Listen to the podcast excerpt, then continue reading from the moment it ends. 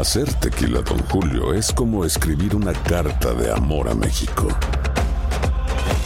Beber tequila, Don Julio, es como declarar ese amor al mundo entero. Don Julio es el tequila de lujo original, hecho con la misma pasión que recorre las raíces de nuestro país. Porque si no es por amor, ¿para qué? Consume responsablemente. Don Julio Tequila, 40% alcohol por volumen, 2020. Importado por Diageo Americas, New York, New York. When you buy a new house, you might say, Shut the front door! Winning! No, seriously. Shut the front door. We own this house now.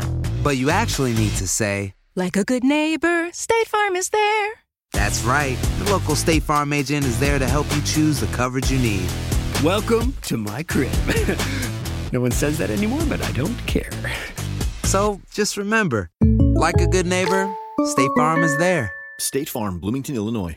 Boost Mobile tiene una gran oferta para que aproveches tu reembolso de impuestos al máximo y te mantengas conectado. Al cambiarte a Boost, recibe un 50% de descuento en tu primer mes de datos ilimitados. O, con un plan ilimitado de 40 dólares, llévate un Samsung Galaxy A15 5G por $39.99. Obtén los mejores teléfonos en las redes 5G más grandes del país. Con Boost Mobile, cambiarse es fácil. Solo visita boostmobile.com. Boost Mobile, sin miedo al éxito. Para clientes nuevos y solamente en línea, requiere AroPay. 50% de descuento en el primer mes requiere un plan de 25 dólares al mes. Aplican otras restricciones. Visita boostmobile.com para detalles. Si no sabes que el Spicy McCrispy tiene Spicy Pepper Sauce en el pan de arriba y en el pan de abajo, ¿qué sabes tú de la vida? Para, pa, pa, pa. El siguiente podcast es una presentación exclusiva de Euforia On Demand. Bueno, interesante. Am, a ver, hay desde muchos aspectos donde, de donde agarrar esto. Por el lado político y también por el lado judicial, ¿no? Este, tuvo mucha suerte el señor Trump en que, se le, en, en solo menos de dos años de estar en el gobierno tiene la posibilidad de nombrar a un segundo eh, magistrado a la Corte Suprema. Entonces, este, con el que se fue es Cart Vanagan, que es, este, mm, es un hombre que ha crecido eh, físicamente y también en términos profesionales dentro del círculo eh, de Washington, de Washington DC, donde este, y también del círculo republicano. Está ligado a, a intereses republicanos de, de toda su vida, ¿no? Este. Ahora, eh, tienen algunas cosas que le favorece al señor de Trump porque es como una safe bet, digamos, algo como seguro, algo... Esta persona parece que le viene a todo el sector. No de acuerdo a Chuck republicano. Republicano. Ah, republicano. sí, sí. Pero entonces sí, ahora se enfrenta con, con, este, con los eh, senadores demócratas que tienen que aprobar su nominación y ahí va a tener una dura batalla. Y esa es la parte política, ¿no? Roe versus Wade es la decisión clave aquí. Lo primero. Unas. de hecho, Una. hay muchos republicanos que se oponen a cualquier tipo de, a cualquier juez que esté en contra de esa ley o que quiera revertir la ley. Explícanos un poco de Roe versus Wade. A ver, Roe vs. Wade fue una decisión que se tomó en 1973 por el cual se aprobaba, la, se hacía legal la práctica del aborto, el derecho de las mujeres a tener un aborto. Ah, desde entonces siempre ha sido un tema delicado, espinoso, y en este caso Tru- Trump cuando se postuló para presidente lo dijo muy claramente, que él iba a nombrar, si tenía oportunidad de nombrar jueces a la Corte Suprema, iban a ser todos pro vida, ¿no? El término que se utiliza para aquellos que se oponen a la práctica del aborto. Entonces, em, hay temor de que en cuanto llegue esa decisión llegue ya llegó varias veces a la Corte Suprema y se y se mantuvo siempre este esta práctica ¿no? nunca se la declaró ilegal desde el año 73 pero se teme que la próxima vez que esto llegue a la Corte Suprema si hay unos jueces que que responden a lo que el presidente dijo que iban a ser todos pro vida en contra del aborto lo lógico sería pensar que la próxima vez que esto llegue a la Corte Suprema es muy posible que el aborto sea declarado ilegal. O sea, es muy serio. Hay dos eh, senadoras republicanas, eh, una de Maine, Susan Collins, y Murkowski de Alaska, que son como bien republicanas centristas, que sí están a favor del derecho de la mujer a tener abortos, que entonces votarían, eh, posiblemente si esa es la única razón, votarían quizás en contra, ¿no? Exacto. Eh, necesitan 51 votos en el Senado. Entonces, los demócratas tienen 47 votos, los republicanos 51. Y John McCain no va a votar esta vez. No va a votar, exacto. Pero no solo eso, también hay otros tres republicanos que hay que ver cómo votan. Eh, Jeff Flake, de Arizona, Bob Corker, de... Mm, ahí se me, fue el, se me fue el estado. Este, y... mm, hay otro más también. Bueno, son tres que son han tenido tres. muchos problemas con, con- con el presidente, que han tenido claros problemas. O la juez Killian, eh, ¿cómo se llama la, la alta, delgada, que tuvo una vez se pronunció contra Trump, la jueza de, la, Suprema. ¿De la Corte Suprema? Sí, sí, sí. Y tuvo Sí, pero que está hablando, de, disculparse. está hablando de senadores. No, claro. Entonces, y entonces hay, Ah, hay por lo menos tres senadores que pueden estar en contra, pero también hay algunos demócratas en estados mayormente republicanos que creen que si votan por esta eh, eh, en contra podrían perder las elecciones en noviembre. Ah. Los demócratas no pueden arriesgarse a perder ningún asiento, ningún escaño en noviembre.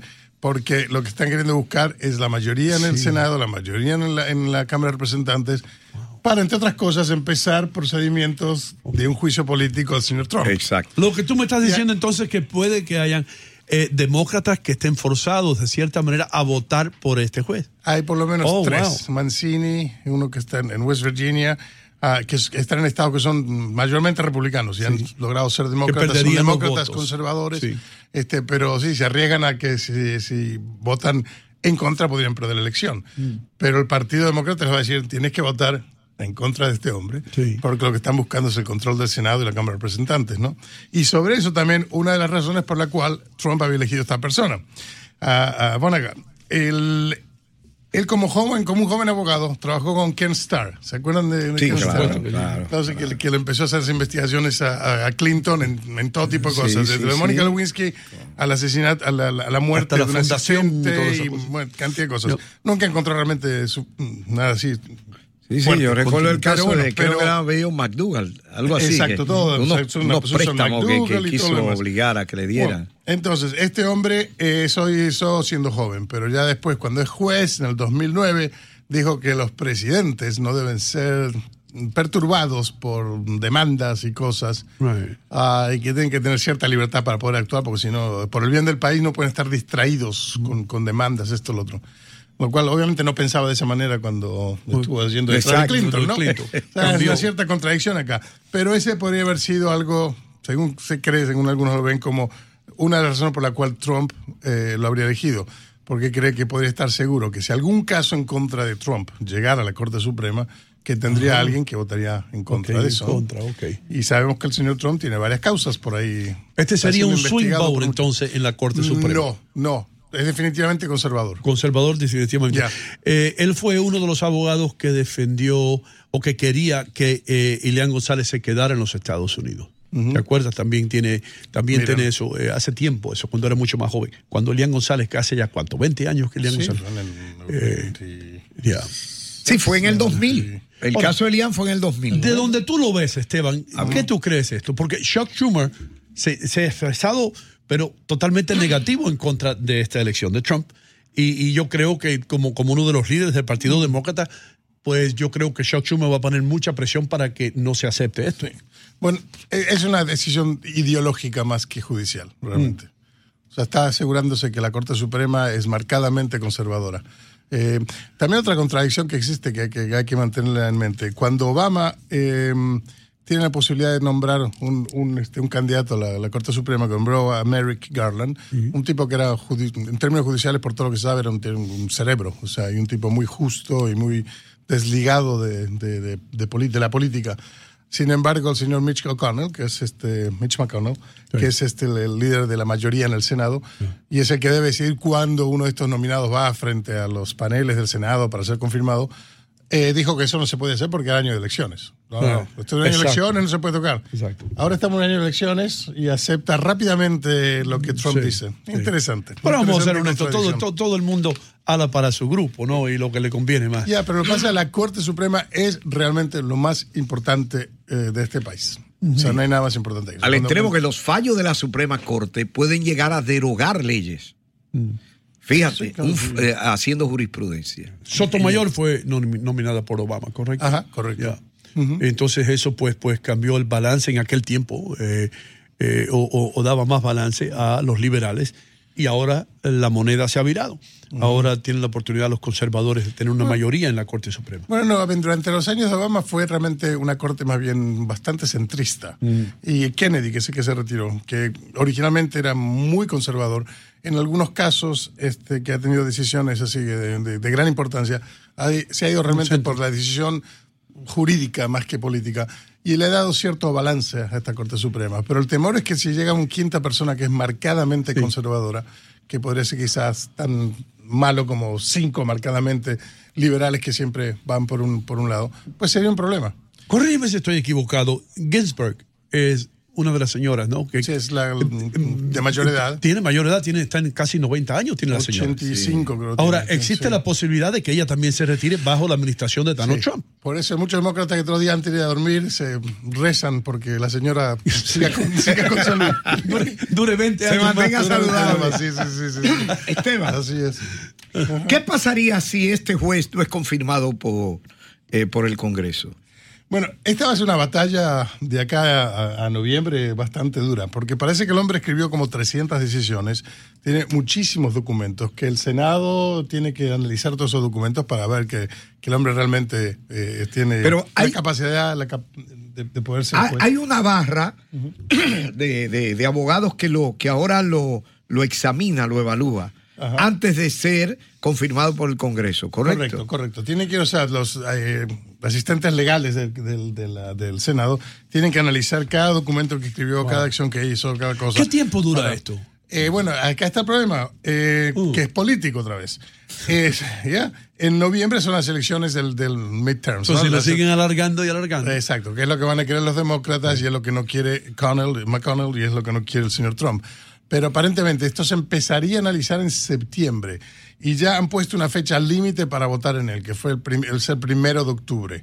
Entonces, quieren que el primero de octubre esto se, se- se vote sobre este caso. Sin embargo, no les da el tiempo, aparentemente, para poder analizar tantos documentos que pueden llegar a ser más de un millón de páginas de documentos. Sí, Wow. sí, sí. Entonces, ¿qué So- pasa con estos senadores? ¿Están aprendiendo todo eso? ¿Qué pasa con el resto del trabajo que estaban haciendo? Bueno, tienen asistentes Ah, que analizan on. que esto y lo otro Nombran que buscan, ¿no? comisiones. Vamos, nombran comisiones. Exacto, exacto. Bueno. Pero sin duda que es una decisión política. Esto se va a arrastrar eh, hasta, hasta noviembre, muy posiblemente. Y veremos qué pasa. Este juez fue el que llevó el caso de Foster, aquel abogado que se Vince dio el Foster. disparo en la cabeza. Correcto. El pasado podcast fue una presentación exclusiva de Euphoria On Demand. Para escuchar otros episodios de este y otros podcasts, visítanos en euphoriaondemand.com. Boost Mobile tiene una gran oferta para que aproveches tu reembolso de impuestos al máximo y te mantengas conectado. Al cambiarte a Boost, recibe un 50% de descuento en tu primer mes de datos ilimitados. O, con un plan ilimitado de 40 dólares, llévate un Samsung Galaxy A15 5G por $39.99. Obtén los mejores teléfonos en las redes 5G más grandes del país. Con Boost Mobile, cambiarse es fácil. Solo visita boostmobile.com. Boost Mobile, sin miedo al éxito. Para clientes nuevos y solamente en línea, requiere AroPay. 50% de descuento en el primer mes requiere un plan de 25 dólares al mes. Aplican otras restricciones. Visita boostmobile.com para detalles. Aloha mamá, ¿dónde andas? Seguro de compras. Tengo mucho que contarte. Hawái es increíble. He estado de un lado a otro con mi unidad. Todos son súper talentosos. Ya reparamos otro helicóptero Blackhawk y oficialmente formamos nuestro equipo de fútbol.